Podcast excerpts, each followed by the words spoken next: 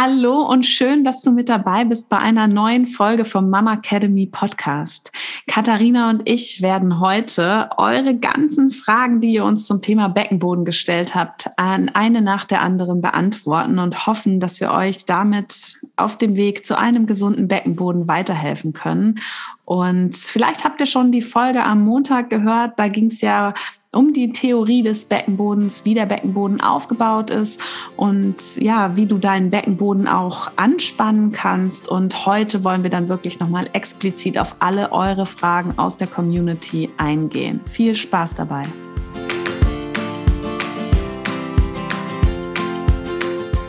Hallo und herzlich willkommen beim Mama Academy Podcast deinem Podcast für ein ganzheitlich gesundes und erfülltes Mama-Leben. Wir sind Rike, Katharina und Nicole, eine Ärztin, zwei Mamas und drei Yogalehrerinnen. Zusammen möchten wir dich mit unserem Wissen aus dem Bereich Medizin, Yoga, Coaching und Ernährung bei der größten Transformation deines Lebens unterstützen. Als Mamas und Frauen ist es unser Herzensprojekt, dich in deine volle Kraft zu bringen.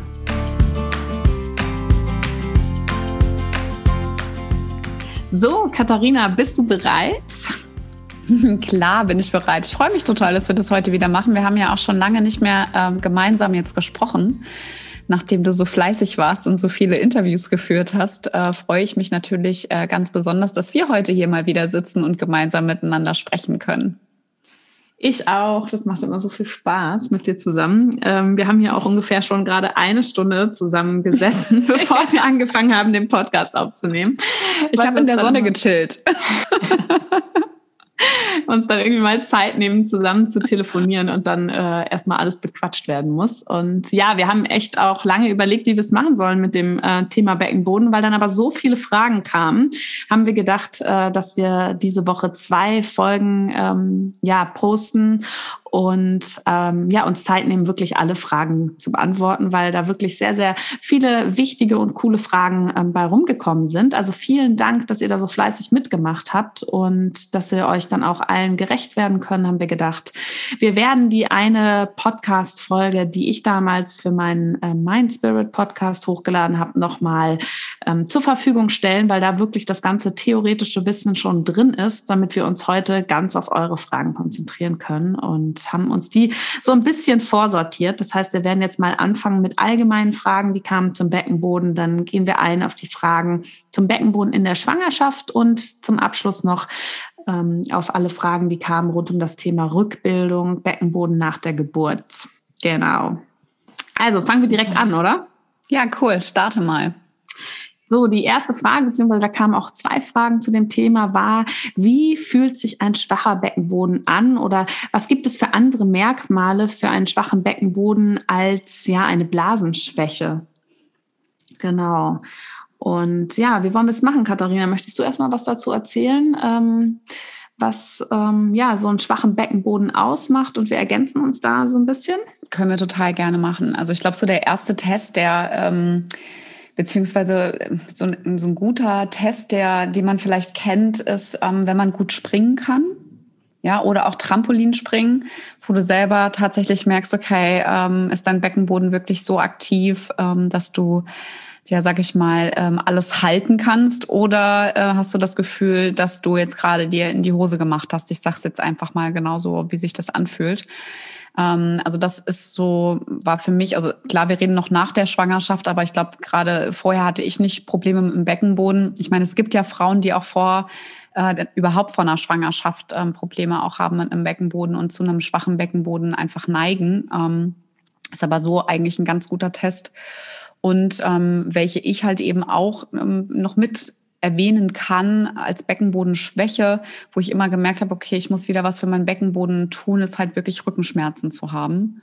Ähm, durch halt eben zu große Belastung, also zu viel Tragen, zu viel Gewichte, im Fitnessstudio auch, als auch zu Hause später. Also viel, also wenn man wirklich, sage ich mal, körperlich wirklich gut Arbeit leistet, da gibt's ja wahrscheinlich auch super gute Tipps, auf die wir noch eingehen, wie man ähm, den Beckenboden im Alltag auch gut mit aktivieren kann, dass er auch mit gestärkt wird und dass man selber ein, besser, ein besseres Gefühl hat. Aber ich glaube, das mhm. sind so für mich so zwei prinzipielle Sachen, die ich von mir aus eigener Erfahrung mit auf, also mit reingeben kann, wie sich ein schwacher Beckenboden anfühlt. Aber aus medizinischer Sicht ist es wahrscheinlich von dir auch nochmal ganz cool, das irgendwie erklärt zu bekommen oder noch weitere total, Merkmale zu haben. Total cool, dass du ähm, sagst, das mit, dem, mit den Schmerzen im Rücken, weil das ist ja gar nichts, was so ähm, präsent ist, dass man ja Schmerzen im unteren Rücken mit dem Beckenboden in Zusammenhang bringt. Die meisten denken doch dann tatsächlich, ja, das kommt von, ähm, von der Wirbelsäule oder von den Muskeln, die im, im Rücken sind. Aber es ist ganz, ganz häufig, dass der Beckenboden da ähm, ja daran mit beteiligt ist, weil der Beckenboden ja, dadurch, dass er an den Beckenknochen befestigt ist, auch in seiner Funktion das Becken anhebt und damit für eine gesunde, aufrechte Haltung eine Verantwortung trägt. Und ist der schwach, der Beckenboden, kann das Becken sich eben nicht mehr gut aufrichten und ähm, die umliegende Muskulatur äh, muss da ähm, vermehrt arbeiten, was dann eben häufig auch in Rückenschmerzen äh, mündet und eben diese Fehlhaltung, die man dauerhaft einnimmt. Und das ist tatsächlich einfach auch ein, also kann Zeichen sein von Beckenbodenschwäche. Es ist ähm, mhm. echt spannend. Sag mal, genau. würdest du eigentlich in der, in, also in dem Punkt sagen, dass wenn ich jetzt zum Beispiel jemand bin, der schon Sport macht, aber ja. ich definitiv dazu tendiere, ein sehr, also sehr schwach im Bauchmuskelbereich zu sein. Mhm. Sagen wir mal, ich bin jetzt nicht so der derjenige, der jetzt irgendwie ganz easygoing, locker flockig da die ganzen Sit-ups macht und sich, ähm, mhm. sage ich mal, wenn ich Sit-ups mache, wirklich schön mit dem kompletten Oberkörper anheben kann. Meinst du, das ist auch etwas, was ein Zeichen sein könnte oder hat das damit gar nichts zu tun? Dass äh, du schwache Bauchmuskulatur hast und Rückenschmerzen oder meinst du jetzt, dass der schwache Bauchmuskulatur mit dem Beckenboden zusammenhängt? Zweiteres der, die schwache Bauch. Also man, was man natürlich, was der Fall ist, ist, dass die Bauchmuskulatur eine, mit dem Beckenboden zusammen interagiert. Ja, sie sind ja über Faszien auch miteinander verbunden. Und das Ganze, eigentlich kann man sich das vorstellen wie so eine Kapsel, dass unsere, ja, unser Zwerchfell, die Rückenmuskulatur, die Tiefe, der Beckenboden und die Bauchmuskulatur ähm, alle miteinander in Verbindung stehen und sozusagen eine, ja, die, so eine Rumpfkapsel bilden. Das heißt, die bedingen sich schon gegenseitig auf jeden Fall. Und ähm, hat man jetzt natürlich mit der stark verspannten Beckenboden zum Beispiel übt er ja auch einen, einen großen Zug aus auf die ähm, Bauchmuskulatur.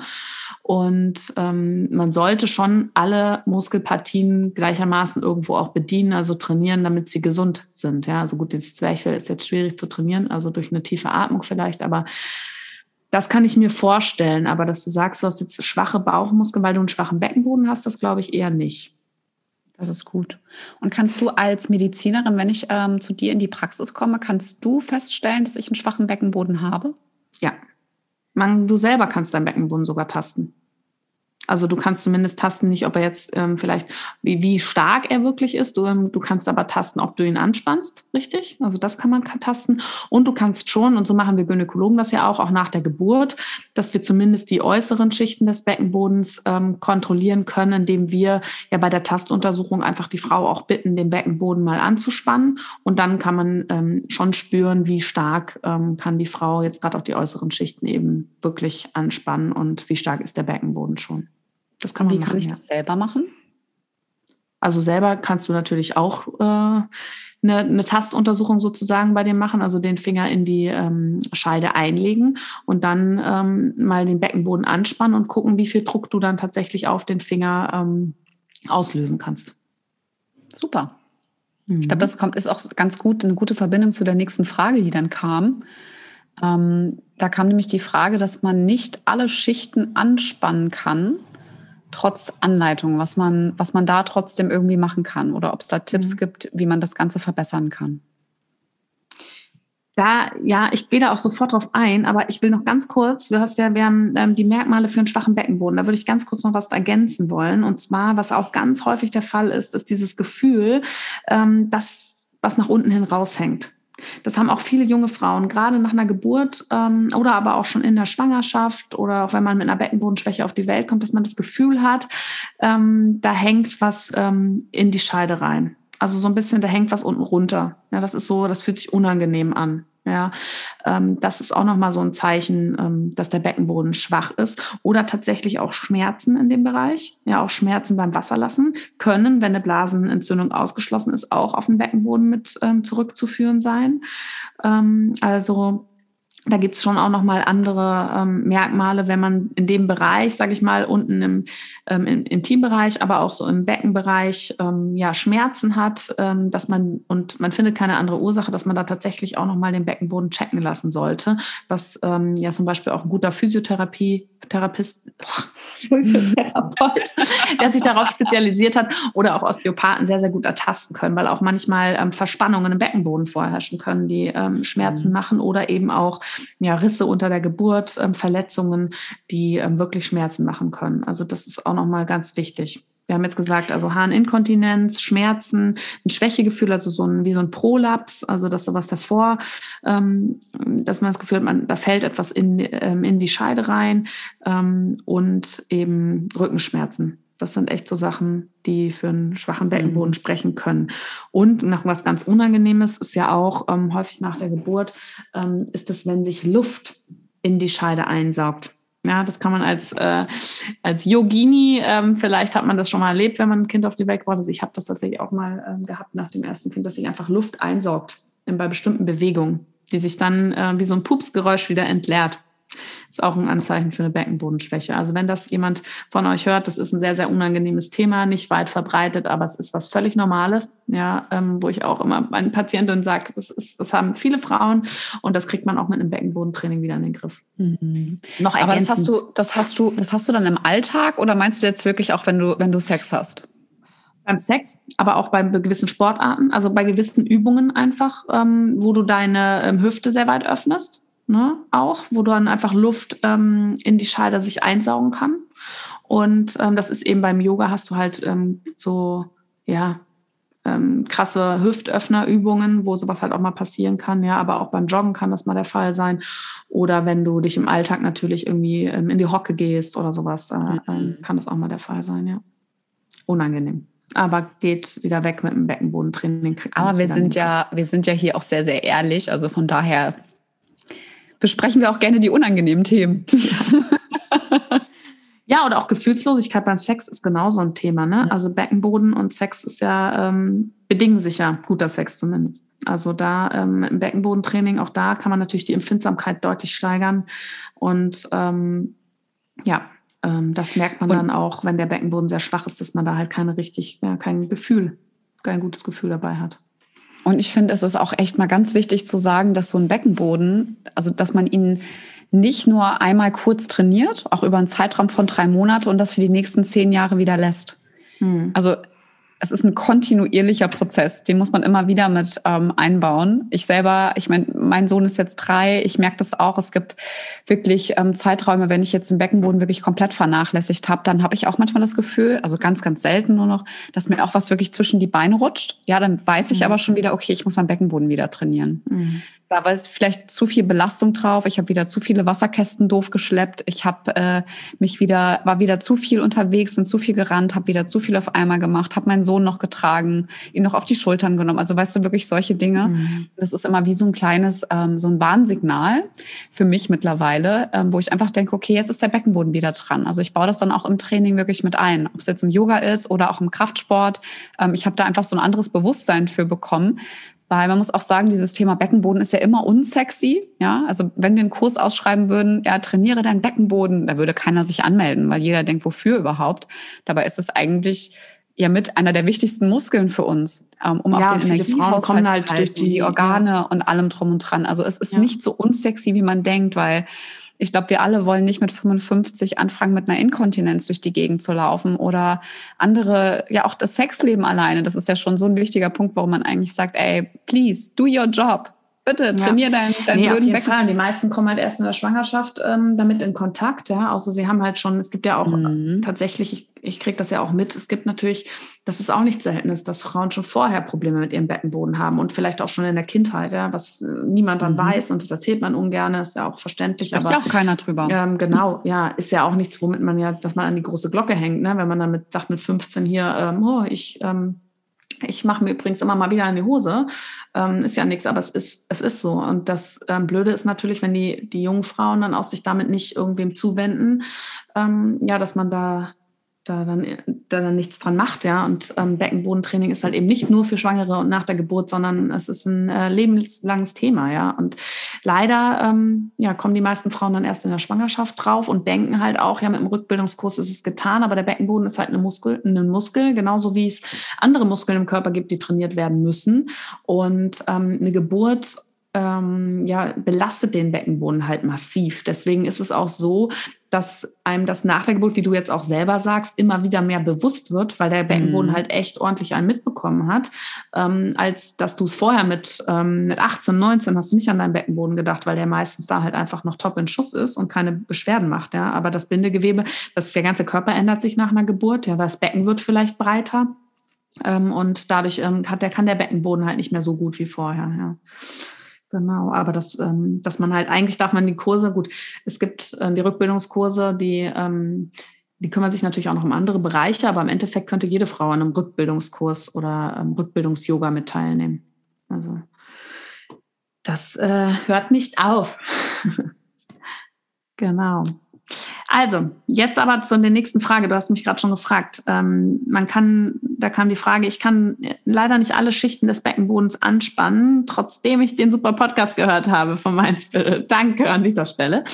Ähm, du hast vielleicht auch schon hoffentlich den Podcast gehört und ähm, in diesem Podcast, also in der Folge vom Montag, wenn du es noch nicht gehört hast, gehe ich nochmal ganz explizit auf alle drei Schichten des Beckenbodens ein. Also auch ähm, erkläre ich dir erstmal noch, was die drei Schichten sind, wo du, wo die drei Schichten sich befinden und dann eben, wie du auch wirklich jede einzelne der drei Schichten anspannen kannst, für sich und auch zusammen, weil tatsächlich ähm, leider ähm, es immer ganz oft in den Kursen auch immer nur um die äußerste Be Beckenbodenschicht geht, um dieses typische, diese typische Ansage, stell dir vor, du bist auf der Toilette und hältst den Urin zurück.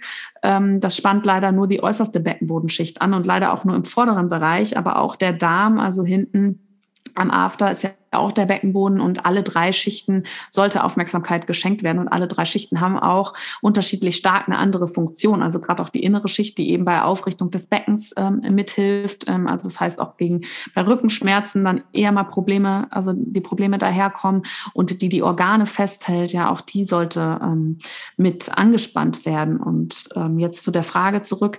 Ähm, ich würde trotzdem dranbleiben an dieser Übung, die ich da in dem Podcast auch nochmal ganz ähm, genau erkläre, weil es ist ähm, nachgewiesen, auch wenn du in diesem Moment noch nicht alle drei Schichten anspannen kannst, dass du, wenn du deine Gedanken mit deinen Gedanken genau diese Beckenbodenschicht anspannen möchtest, das heißt den Impuls dahin schickst, dass der Muskel auch ähm, Signale bekommt und dass du dadurch den Beckenboden schon aktivierst und wenn du das immer wieder wiederholst, irgendwann auch diese Schicht anspannen kannst.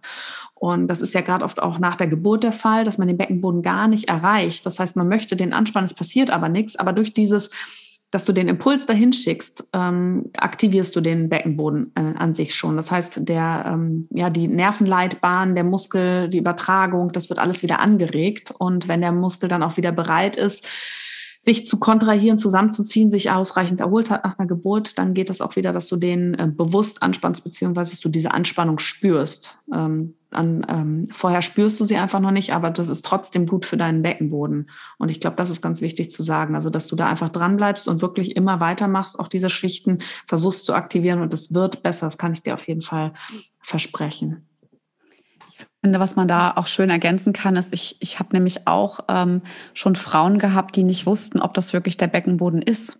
Also dem man auch mhm. wirklich dieses Gefühl nochmal ganz genau erklären sollte.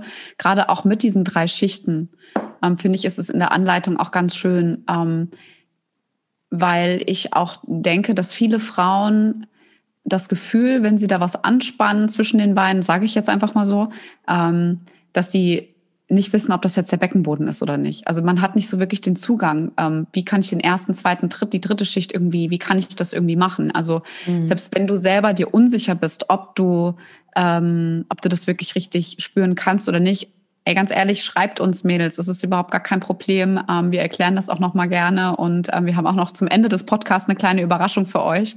Also von daher ähm, bleibt auf jeden Fall dabei, meldet euch, fragt auch die Ärzte. Es ist, ich finde, es ist auch keine peinliche Frage, sondern es ist ähm, was ganz Normales, wenn man jetzt noch nicht so im Beckenbodentraining drin ist, dass man sich wirklich mal ganz genau erklären lässt, wie kann ich das spüren, wie fühlt sich das an und was muss ich, welche Punkte muss ich wie zusammenziehen. Also von daher, ja, das will ich total. echt noch dazugeben, ähm, weil das nichts Ungewöhnliches ist, finde ich. Und das finde ich auch, und da kommen wir ja gleich auch nochmal im Thema Schwangerschaft drauf, ähm, das Wichtige in der Schwangerschaft, dass du deinen Beckenboden spüren lernst, damit du nämlich für den Fall, nach, dass du nach der Geburt, und da geht es wirklich den meisten Frauen zumindest in den ersten Wochen so, den Beckenboden nicht mehr äh, bewusst wahrnehmen kannst, dass du aber dein, ähm, dass du weißt, wie du den Beckenboden anspannst, um eben diese Impulse zu deinem Beckenboden zu schicken und da dann auch den wieder schnell aktivieren kannst, weil du halt durch diese Impulsübertragung dein Beckenboden schon ja, ähm, wieder trainierst, auch wenn mm. du es nicht mhm. merkst. Also das finde ich ganz, ganz wichtig, als wenn du nach der Geburt erst damit anfängst und dann gar nicht weißt, wie fange ich jetzt überhaupt an und nicht mal eine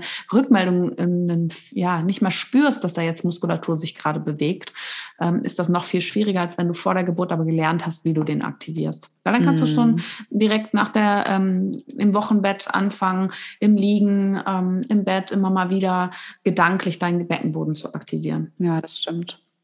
So, wir haben die Frage bekommen, ähm, welche Übung zur Stärkung hilft und wie oft eine und wie lange Übung, man genau. das soll.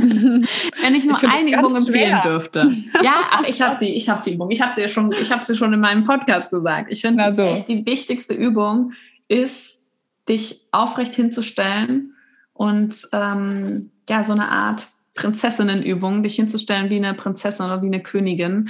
Ähm, eigentlich wie Tadasana im, im Yoga. Und dafür haben wir auch ein tolles Reel, Reel, kannst du mal ja. gucken, auf unserem Instagram-Account. Und ähm, da den Beckenboden mit zu aktivieren. Das, und das kannst du nämlich immer machen im Alltag. Das ist meine Supermarktkassen-Ampelübung ähm, und ja. äh, Zähneputzübung, ja, wo die du wirklich immer und überall machen kannst, wo du eigentlich denkst, boah, mir ist gerade langweilig, kann es jetzt nicht mal schneller mhm. gehen. Dann denkst du, okay, äh, mir ist langweilig, ich sage jetzt Becken Beckenbodentraining ähm, und das hilft mir immer extrem. Und deswegen, das wäre meine absolute Nummer eins. Ja. Das heißt, ähm, da gerne auch nochmal in den Podcast reinhören, einfach im Stehen wirklich ähm, alle Beckenbodenschichten nacheinander anspannen und dir dann immer selbst Challenges setzen. Ich finde das auch beim Kinderwagenschieben, ähm, zu sagen, ich spanne jetzt genau so den Beckenboden an von der Ampel bis zur nächsten Straßenlaterne oder du stehst einfach an der Ampel und stellst dich aufrecht hin, ziehst noch deinen Kopf mit nach oben und hältst einfach für fünf Atemzüge den Beckenboden an, entspannst wieder. Ähm, das wäre so meine Nummer eins. Was würdest du dazu sagen? Ähm, definitiv meine Nummer eins auch. Ähm, das ist wirklich, weil ich, das ist für mich schon so, auch in meinen Yoga-Stunden, auch in der Rückbildung und auch in der, äh, im Pränatalkurs ist das so drin. Und ich sag auch immer beim Zähneputzen, wenn ihr am Supermarkt steht, an der Kasse, ist das einfach die beste Übung ähm, immer. Ich finde, was man noch super gut mit ergänzen kann, ist, auf Zehenspitzen zu laufen auf Zehenspitzen durch die Wohnung zu laufen, mal für einen kurzen Moment, äh, durch den reflektorischen Zusammenhang mit den Füßen und den, dem Beckenboden, ist das auch eine coole Sache, was man machen kann.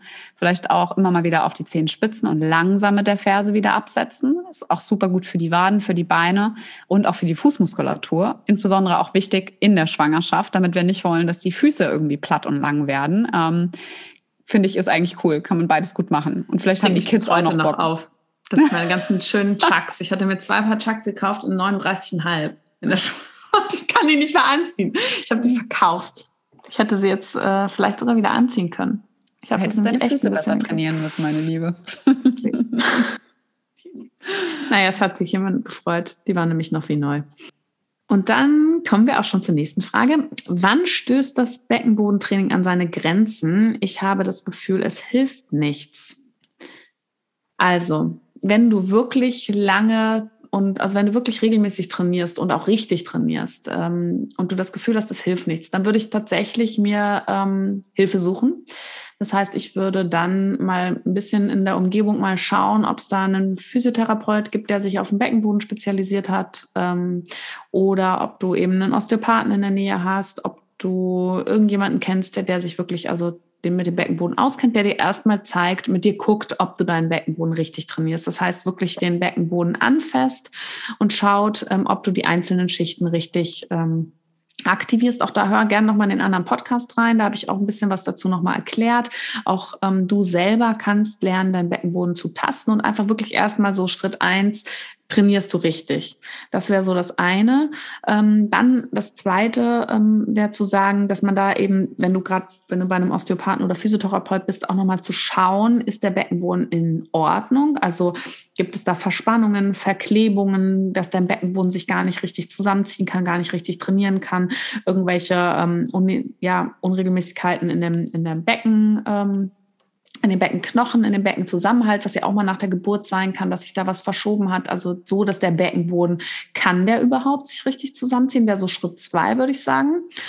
Und dann, ähm, wenn das, also wenn da alles wirklich in Ordnung ist, ich glaube, ja, ich, ich denke, dass du da mit ziemlicher Sicherheit noch einiges für dich mitnehmen kannst. Und dann wäre auch nochmal zu sagen, dass natürlich der Beckenboden nach einer Schwangerschaft auch ähm, nicht in jedem Falle wieder genauso wird wie vorher auch. Also ähm, ich merke das, oder Kat hat es ja auch schon gesagt, ähm, schon immer noch, wenn ich nichts tue, dass der Beckenboden wieder schwächer wird und dass das eben bei mir mit dem Trampolinspringen auch immer noch nicht funktioniert. Ich habe natürlich noch mal ein zweites Kind bekommen und ich still gerade auch noch, aber ich habe auch diese Phase, wo ich nicht gestillt habe, bis zur zweiten Schwangerschaft ging bei mir das Trampolinspringen auch nicht oder das Springen mit zwei Beinen. Und ich mache schon recht viel für meinen Beckenboden, würde ich sagen, aber da habe ich jetzt mittlerweile einfach auch für mich gesagt, okay, ist halt nicht mein Sport.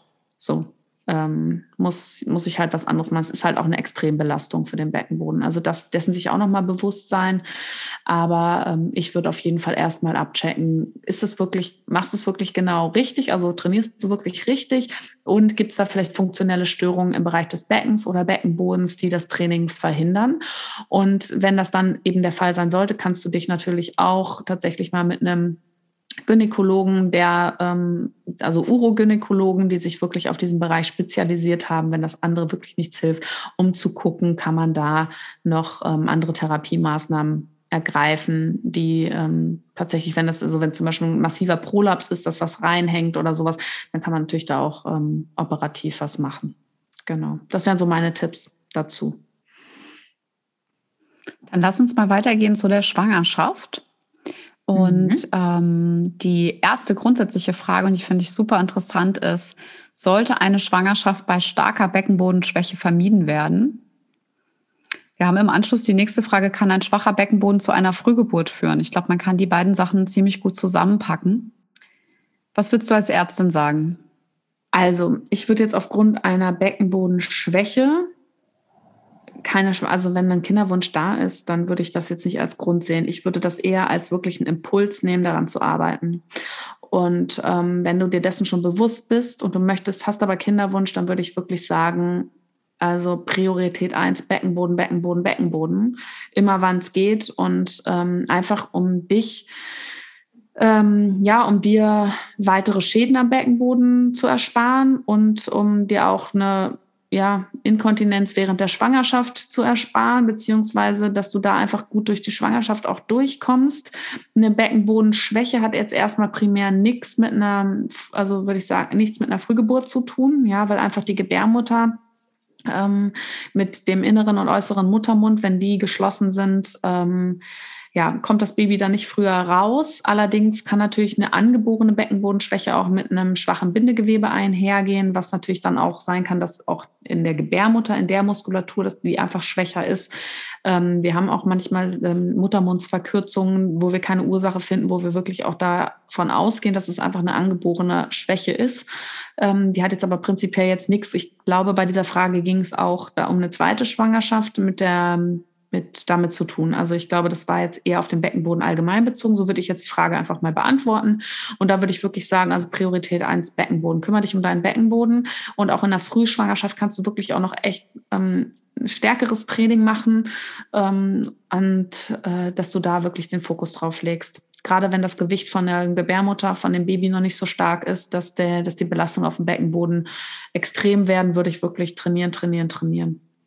Ja. Das heißt, ich habe in der Schwangerschaft selbst mit einem schwachen Beckenboden, habe ich welche Probleme, die ich bekommen könnte? Also natürlich zum einen eben, wir leiden sowieso in der Schwangerschaft, ähm, verändert sich ja der Körperschwerpunkt. Das heißt, die Körperhaltung verändert sich. Ähm, man hat ein verstärktes Hohlkreuz, das Becken ist nach vorne gekippt. Ja, ein schwacher Beckenboden haben wir ja am Anfang schon drüber gesprochen, kann sich nicht richtig, das Becken richtet sich nicht richtig auf. Das heißt, ähm, die Rückenschmerzen werden sicherlich massiver sein oder können massiver sein, als ähm, wenn der Beckenboden super ist. Ähm, Inkontinenzbeschwerden ist tatsächlich ähm, das, was dann viele Frauen haben, auch ja gerade bei Folgeschwangerschaften, wenn auch keine wirkliche Rückbildung stattgefunden hat. Ähm, das heißt, dass sie ungewollt Urin verlieren und ähm, natürlich auch dieses schwere Gefühl in die in dieses Senkungsgefühl, was einfach auch super unangenehm sein kann beim Laufen. Ähm, ja, das wäre so, ne? Und eben auch Inkontinenz äh, jetzt bei bei Dingen wie Husten, Niesen, also auch in Momenten, wo man sich äh, ja nicht so wirklich zusammenreißen kann. Ne? Also die dann vielleicht auch sehr unangenehm sein können, wenn man jetzt auch nicht gerade zu Hause ist. Ja, das wären so die Hauptsymptome. Und deswegen würde ich wirklich sagen, wenn das jetzt schon bekannt ist und noch keine Schwangerschaft da ist, dann jetzt schon Training, Training, Training. Und ähm, da auch gerne, wenn man das Gefühl hat, man kommt nicht weiter, frühzeitig jemanden zu Hilfe ziehen, der da mit einem ähm, nochmal das durchgeht, wie, wie kriege ich den Beckenboden ähm, richtig, also wie spanne ich den richtig an und dann ähm, auch einmal jemanden, der kontrolliert, ob das ähm, richtig funktioniert und ein paar Übungen vielleicht an die Hand gibt, dass man da dann so viel, ähm, wie es geht, noch bis der Bauch richtig groß wird, an ähm, Kraft aufbaut. Mhm. Ich glaube, so die ganzen folgenden Fragen, die wir haben, die haben wir ein bisschen eingeklustert. Da geht es um das Training beziehungsweise um die Stärkung des Beckenbodens ähm, während der Schwangerschaft. Und ähm, die erste Frage, die wir dazu bekommen haben, ist, kann der Beckenboden zu sehr trainiert sein und bei der Geburt Probleme machen? Also der Beckenboden ähm, wird ja unter der Geburt sehr stark gedehnt, um dem, dem Kind Platz zu geben. Und wenn ein Beckenboden sehr stark trainiert ist und überspannt ist, dann kann er bei einer Geburt auch Probleme machen. Ein gut trainierter, also kräftiger Muskel ähm, der aber sehr flexibel ist, der auch ähm, gelernt hat, sich zu entspannen, der ist bei der Geburt top. Ja, der ist super für die Schwangerschaft. Das heißt, der hält, ähm, der hält die die Kontinenz aufrecht, der hält die Organe weit oben. Ja, und ähm, der sollte aber auch flexibel sein. Das heißt, der sollte auch so ähm, in dem Maße sich entspannen können und aufdehnen können, dass er dem Kind Platz gibt und eben um sich auch dann vor Verletzungen auch am Beckenbodenbereich zu schützen. Und allgemein mhm. gilt, ein guter, ein gesunder Muskel ist kräftig und flexibel. Ja, und das ist ganz wichtig. Und ich finde auch in der Schwangerschaft ähm, sollte der Schwerpunkt auch darauf liegen, den Beckenboden, wenn nicht schon eine Inkontinenz besteht, ähm, entspannen zu können. Also kräftigen, ja, aber auch entspannen und ähm, wirklich bewusst mal alles loslassen zu können, weil wir neigen dazu, den Beckenboden in einer bestimmten Spannung ähm, zu halten und auch zu überspannen, aber so einseitig, ja, das heißt immer dieselbe Spannung da zu haben und ähm, ganz, ganz wichtig ist es eben auch loslassen zu können. Hm. Und da ist es egal, wie kräftig der Beckenboden ist, er sollte es halt einfach, man sollte halt beides, beides üben, ja. Gut, nächste Frage. Frage. Wie trainiert genau, man den, den, Beckenboden in der Schwangerschaft? Jetzt darfst du mal, was sind so deine Übungen in deinen Kursen? Wie, was rätst du den Frauen? Also ich muss ganz ehrlich sagen, ähm, ich baue das immer mit in den Stunden ein. Mir geht es insbesondere in den, in den schwangeren Yoga-Stunden auch darum, ähm, dass man erstens mal das Gefühl für den Beckenboden überhaupt bekommt. Ja, zum einen. Ähm, und ähm, zum anderen ist es so, ich trainiere nicht extrem den Beckenboden in den Stunden, weil wir haben auch oft Frauen, die ja eh schon, schon weiter in der Schwangerschaft sind. Und ähm, da hast du ja ganz schön gesagt, im ersten Trimester kannst du den Beckenboden noch trainieren, danach dann ähm, eher weniger, ja, damit du halt eben nicht einen zu sehr trainierten Beckenboden einfach hast. Aber ich finde es dennoch wichtig, das Gefühl für den Beckenboden zu haben, damit man ihn entspannen kann.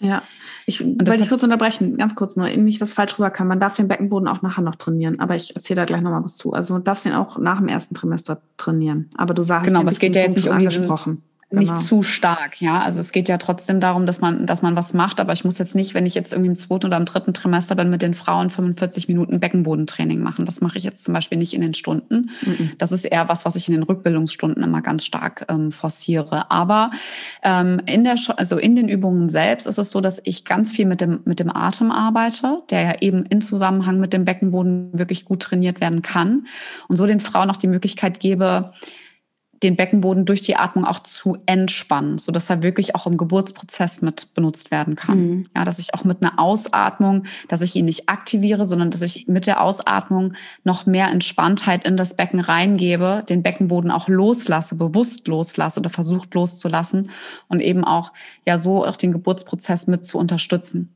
Ja, das, das kannst du auch so mit cool. Affirmation. Katha, ich finde es immer wieder so cool. Ja. Weißt du, wir kennen uns ja eigentlich echt noch nicht so lange, aber es ist genau so, mache ich es auch. Ja, wir haben ja echt noch nicht irgendwie ähm, uns gegenseitig bei den Stunden beobachtet, aber es ist so krass, ja. Ich finde es genau richtig cool. So mache ich es auch. Finde ich. Ähm ich habe das auch in meiner eigenen Geburt habe ich das tatsächlich auch so gemacht. Ich habe das dann auch noch unterstützend gemacht mit Affirmation, also so ein typisches: Ich heiße mein Baby herzlich willkommen. Ja, ich empfange mein Baby. Was auch immer da mit einem resoniert, kann man auch wunderbar damit machen. Also auch gerade mhm. unter Schmerzen dass man die Atmung benutzt. Ähm, um diese höllischen Schmerzen. Man kann es auch nicht anders sagen, man muss es auch nicht beschönigen, finde ich, sondern es sind echt Wahnsinnsschmerzen, die man da empfindet, dass man die aber mit der, ja, dass man die mit der Atmung tatsächlich wirklich unterstützen kann und mhm. da den Beckenboden bewusst mit ansteuert, mit der Affirmation, ja. dass es einfach besser ist. Ja, nee, ich finde es auch, also das Training in, dem, im, in der Schwangerschaft ist ähm, ist möglich, auf jeden Fall. Ähm, ich finde es ganz wichtig für Frauen, die Beschwerden haben. Also die wirklich sagen, ich habe ähm, Blasenschwäche, ich habe sehr, sehr starke Rückenschmerzen, ich ähm, merke, dass mein, meine, dass meine Gebärmutter runterhängt. Ähm, da finde ich es ganz, ganz wichtig, auf jeden Fall einen Fokus auch aufs Training zu setzen. Ansonsten mache ich es genauso. Ich integriere das in die, in die Yoga-Stunden mit rein und so.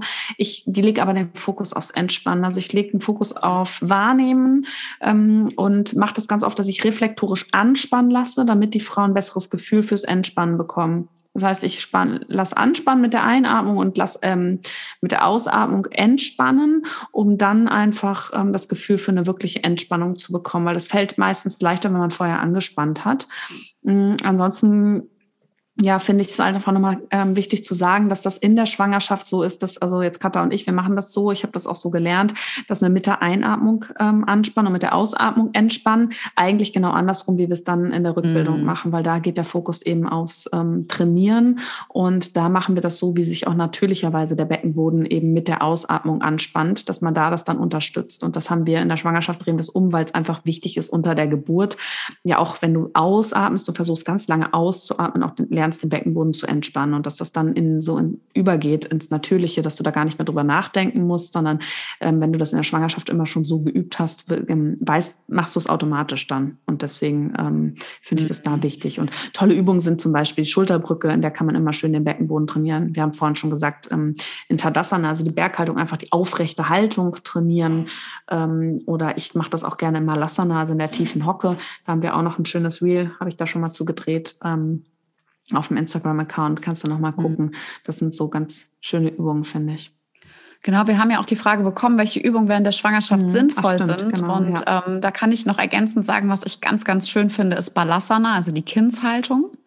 Das ist auch in der Rückbildung besonders cool, weil man da ein ganz gutes Gespür bekommt für den Beckenboden. Und ich meine, du kannst ja Balasana, die Kindshaltung, kannst du ja auch wunderbar unter Polsternd machen, wenn du jetzt zum Beispiel ähm, schon einen dicken Bauch hast und jetzt, ähm, sagen wir mal, dich jetzt nicht irgendwie noch so weit irgendwie in Malas, also Balasana in die Kindshaltung irgendwie, ähm, ja, dich reinsinken lassen kannst. Kannst du ja so ein kleines Türmchen bauen und dich wirklich entspannt mit dem Oberkörper absenken. Und ähm, mir besonders fällt es auch wunderbar einfach, wirklich da die Verbindung zum Beckenboden auch herzustellen. Und da geht's auch, ähm, was ich da zum Beispiel auch sehr oft trainiere, ist auch durch dieses Anspannen, Entspannen, dass man vor allem, wenn man in die Entspannung geht, dass man auch diesen Beckenboden nicht so schnalzend loslässt, sondern ganz bewusst langsam wieder loslässt. Ja, also dass mhm. man so wirklich dieses Gespür dafür bekommt. Und ähm, eine absolute Lieblingsübung auch ist die mit dem Gurt. Ja, dass man sich auf einem Bolster, auf einen Gurt, auf einen zusammengerollten Gurt draufsetzt und da wirklich mit der Atmung auch unterstützend, mit den Bewegungen, mit den Armen. Es sieht so ein bisschen Qigong-mäßig aus, finde ich. Das musst du unbedingt als Wir drehen.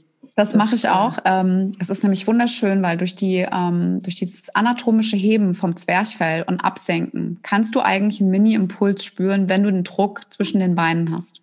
Es ist mhm. ganz, ganz minimal. Das bedeutet, also es ist, ähm, also erfordert wirklich ein ganz gutes Körpergefühl und auch eine gute Körperwahrnehmung. Was kann, da, kann man wirklich super gut damit ähm, ja auch schulen.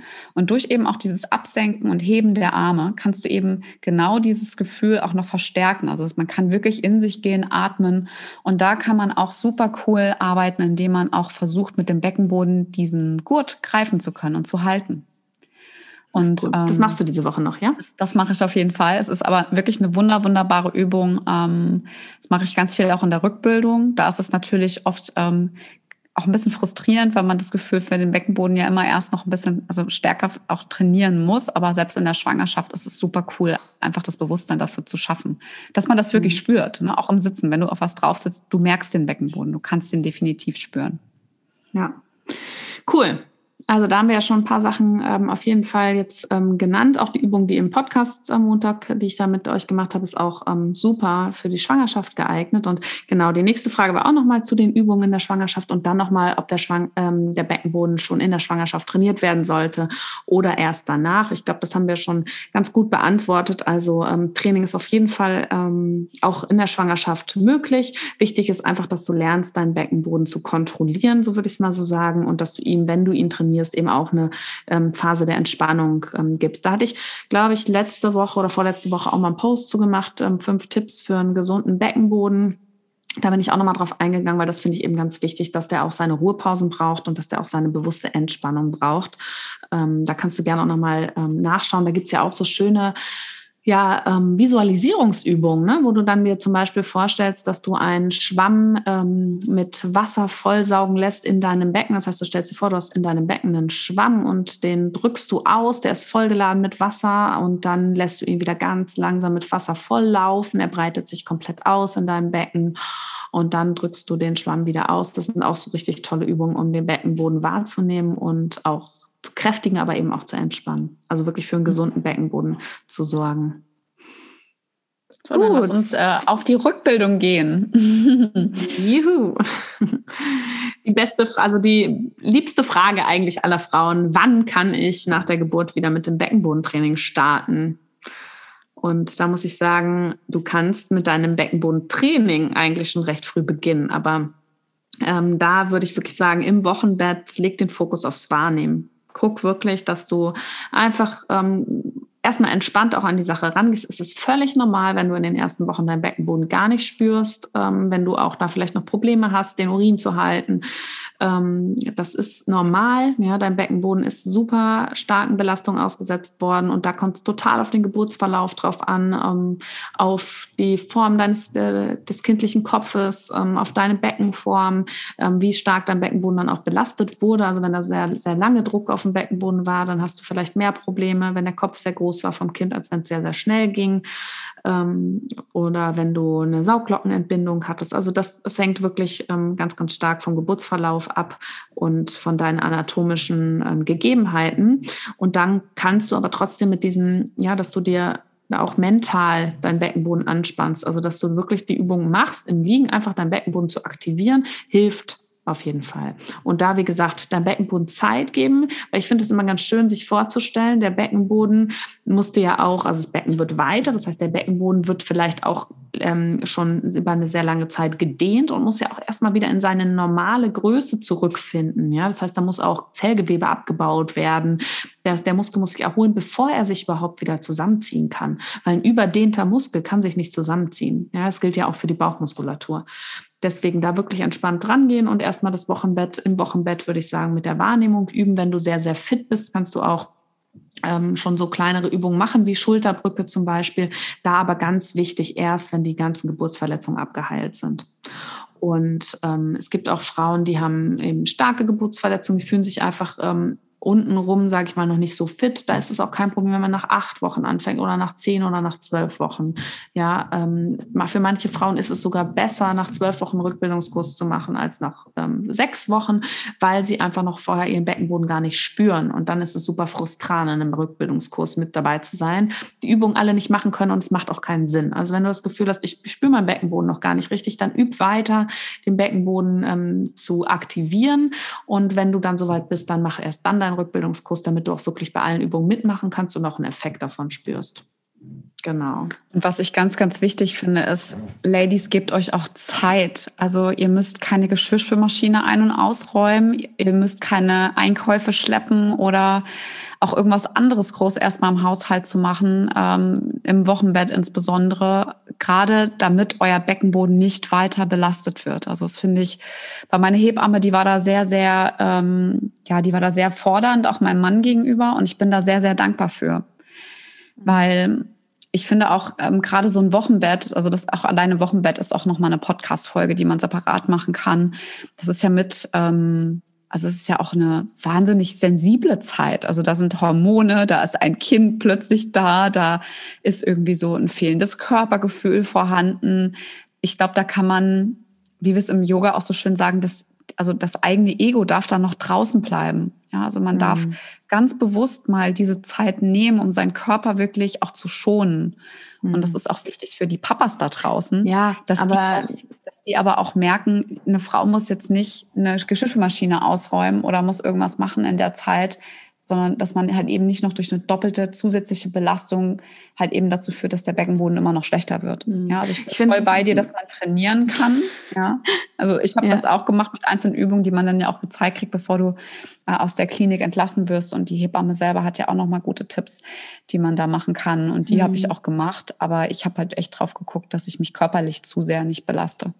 Ja, aber ich finde, du hast auch einen wichtigen Punkt, ist eben Sachen im Haushalt, die andere übernehmen können. Und ich bin selber auch in der Situation gewesen und ich fand es auch wichtig zu sagen, es ist nicht jeder Frau möglich, sich komplett zu entziehen. Ja, also es ist ja auch ähm, vielleicht auch ähm, ähm, ja Frauen, die hier zuhören, die einfach den Support nicht haben, äh, wo es einfach auch nicht möglich ist, weil der Mann schnell wieder arbeiten muss ähm, und sie haben vielleicht schon ein zweites Kind. Ja, das war bei mir auch eine ganz an, ganz andere Nummer, weil ich mich ja nicht nur nach dem ersten, äh, nach den nach dem Neugeborenen richten konnte, sondern immer noch den anderen hatte und auch da ähm, ihm natürlich zum gewissen Maße auch gerecht werden wollte und ähm, nicht nur, weil ich das schlechte Gewissen hatte, sondern weil auch das für mich einfach ähm, so wichtig war.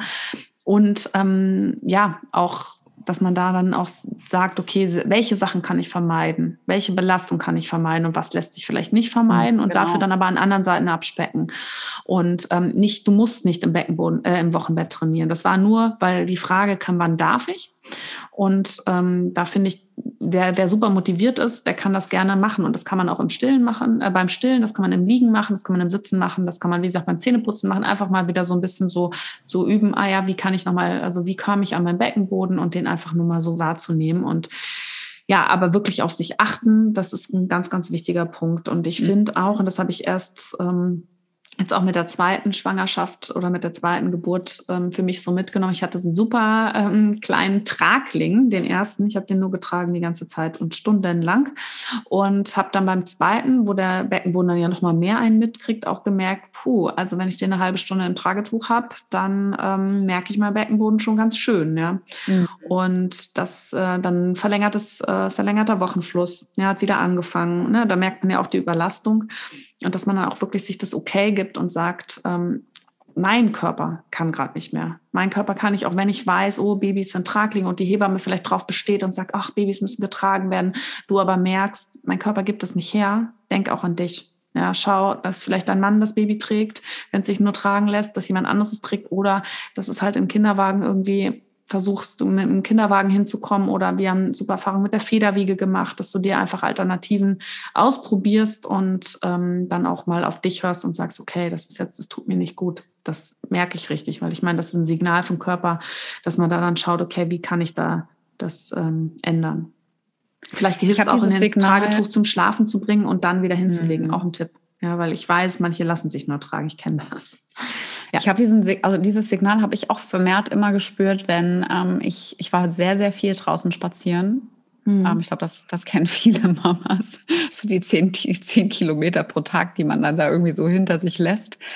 Ähm, ich habe das an solchen Tagen habe ich das stark gemerkt, ähm, insbesondere weil äh, mein Kleiner war auch so ein kleiner Tragling. Ich habe, glaube ich, meinen Kinderwagen irgendwann liebevoll nur noch das äh, Kaffeetransportiergerät genannt. Ähm, was irgendwie meinen Kaffee irgendwie vor mir hergeschoben hat, plus noch irgendwelche Einkäufer. Das Kind war bei mir dran.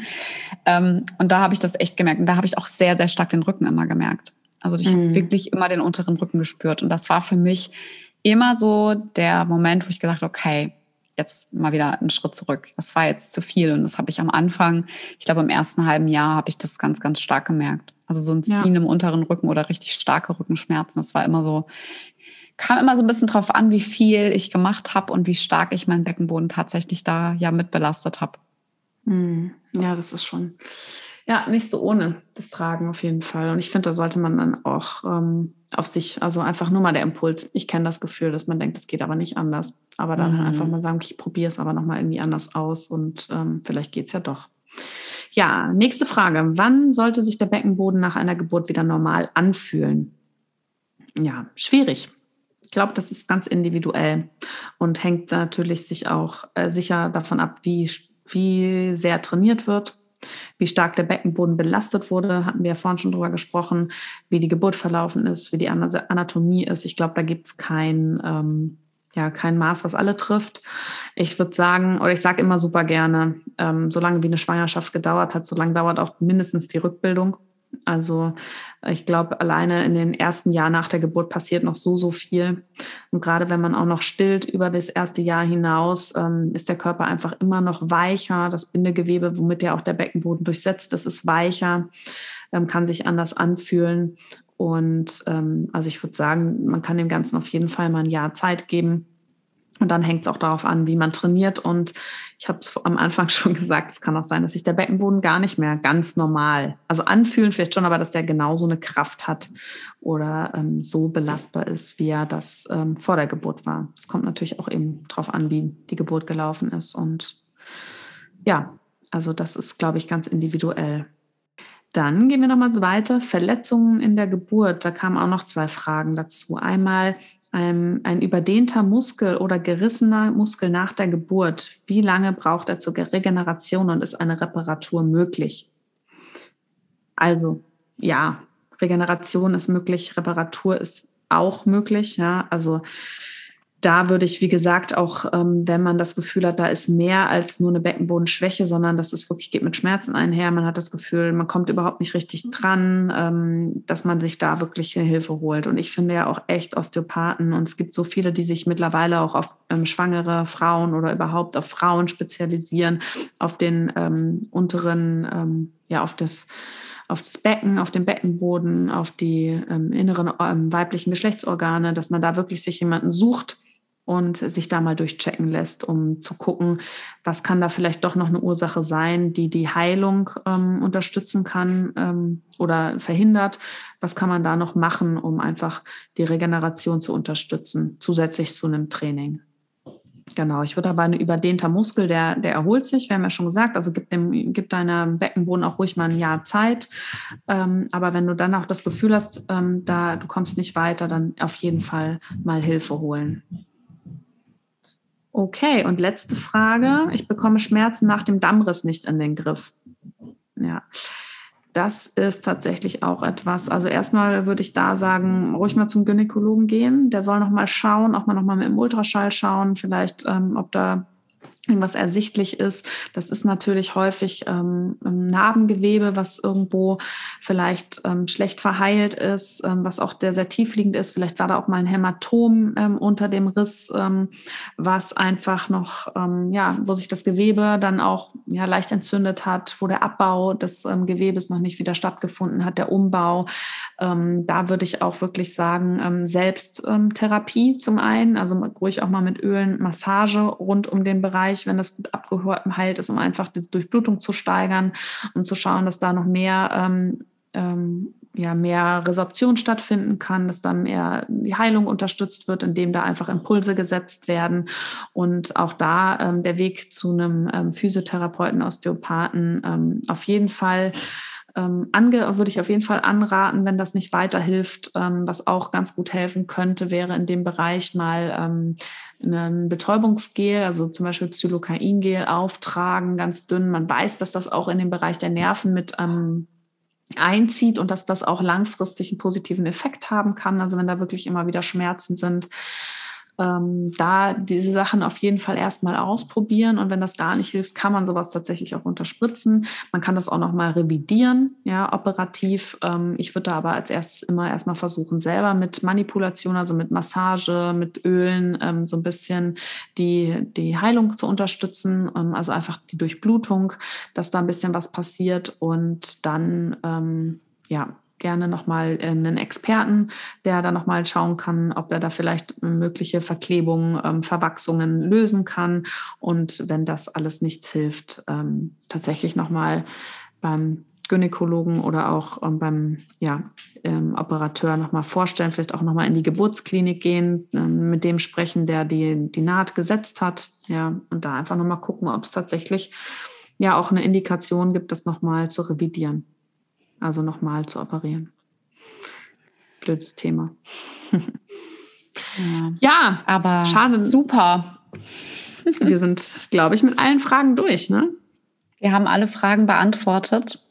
Und äh, wir hoffen, dass es dir zu Hause jetzt ähm, beim Zuhören hier und da auf jeden Fall helfen konnte. Und ähm, wir haben zum Anfang, bevor wir den Podcast aufgenommen haben, nochmal drüber gesprochen. Und äh, wir finden es total schön, dass ihr ähm, uns erstens mal Fragen schickt, also dass ihr euch wirklich äh, traut, euch an uns zu wenden. Und uns ist das echt total wichtig. Ähm, deswegen haben wir auch gesagt, wir nehmen eine extra Podcast-Folge auf, dass wir uns wirklich ganz viel Zeit nehmen können für diese wichtigen Fragen und die jetzt nicht ähm, einfach über eine Story oder einen Post bei Instagram ja beantworten wollen, sondern das sind ähm, ja auch Dinge, die man besprechen sollte, wo man auf jeden Fall ziemlich viel Input und auch Erfahrungen austauschen kann. Und jeder ja so, wie du es auch vorhin so schön gesagt hast, jeder Körper ist anders, so erfährt das ja jede Frau auch anders, ob jetzt mit oder ohne Schwangerschaft oder vor der Schwangerschaft. Das ist ganz, ganz individuell. Und deswegen haben wir uns äh, auch ein kleines Special für euch überlegt. Und zwar wollen wir gerne am 11.04. diesen Jahres ähm, einen ganz, ganz tollen Beckenboden-Workshop für euch anbieten und euch in dem Workshop auch noch mal mehr Infos zum Beckenboden geben, auch Übungen zeigen, die ihr wirklich umsetzen könnt. Also wir wollen auch ein bisschen trainieren und auch schauen, was ihr im Alltag machen könnt, ähm, womit was zusammenhängt. Rika als Ärztin steht da als Expertin auch mit im Ex mit dem Workshop zur Verfügung und wir verlinken euch super gerne mal den Link zu dem Workshop unten in den Show Notes sodass ihr äh, euch anmelden könnt und hoffentlich dabei seid. Wir würden uns super freuen, äh, mit euch auch mal persönlich in den Kontakt zu treten. Ähm, das ist ja momentan während Corona, freuen wir uns ja alle über ein bisschen äh, netten Austausch und coole Leute. Und ja, ich weiß nicht, Rico, genau. ob du genau. noch was dazu ergänzen möchtest. Also der Kurs wird auf jeden Fall, der Workshop wird online stattfinden. Katha und ich haben uns da schon ein paar ähm, Sachen zu überlegt. Wir freuen uns riesig darauf. Ähm, und ähm, es ist ein Samstag. Also wenn du Bock hast, mit dabei zu sein, kriegst du alle Infos hier ähm, in den Shownotes, in dem Link. Du kannst dich dort auch direkt anmelden. Und es wird auf jeden Fall auch da nochmal Zeit bleiben, dass du dir, äh, dass du uns deine Fragen stellen kannst und ähm, ja, wir dir nochmal Feedback geben können auch und ein paar Übungen an die Hand, so dass du hoffentlich ähm, ja deinen Beckenboden dann nach dem Workshop wirklich gut wahrnehmen kannst. Also der Workshop ist ähm, empfohlen auch für dich, wenn du gerade schwanger bist, wenn du gerade ähm, dich ähm, mit Rückbildung beschäftigst, aber auch wenn die Geburt deines Kindes schon lange her ähm, ist oder du Kinderwunsch hast und sagst, oh, ich möchte mich aber um meinen Beckenboden kümmern, du hast eine Beckenbodenschwäche. Ähm, also für alle Frauen eigentlich, die sich ähm, um ihren Beckenboden kümmern können, die können, ähm, ihr werdet sicherlich alle etwas mitnehmen aus diesem Workshop. Genau. Und ähm, ja, sollten wir ähm, heute deine Fragen noch nicht beantwortet ähm, haben, kannst du uns natürlich auch weiterhin immer gerne Fragen schicken. Ähm, wie gesagt, wir werden die auch hoffentlich dann alle ähm, gerecht beantworten können. Aber auch in dem Workshop haben wir nochmal Zeit, dir die dann auch live zu beantworten. Und ansonsten, wenn dir der Podcast gefallen hat, dann ähm, bewerte uns doch sehr gerne mit fünf Sternen bei iTunes. Schreib uns eine Bewertung, weil das hilft uns wirklich weiter, dass der Podcast Podcast auch an andere Frauen ähm, rausgeht, dass wir gesehen werden und dass wir dann auch anderen Frauen helfen können. Und ja, du kannst uns natürlich auch gerne deine ähm, Impulse, deine ja, Gefühle zu dieser Folge unter dem Post von heute bei Instagram ähm, schreiben. Und ansonsten findest du auch diese Woche weiterhin noch auf unserem Instagram-Account immer wieder noch Input zu einem gesunden Beckenboden. Katha dreht hoffentlich noch ihr Reel zu der ähm, super Übung mit das dem Gurt. Und ähm, ja, ansonsten wünschen wir dir einen wundervollen Tag und weiterhin alles Gute. Bis bald.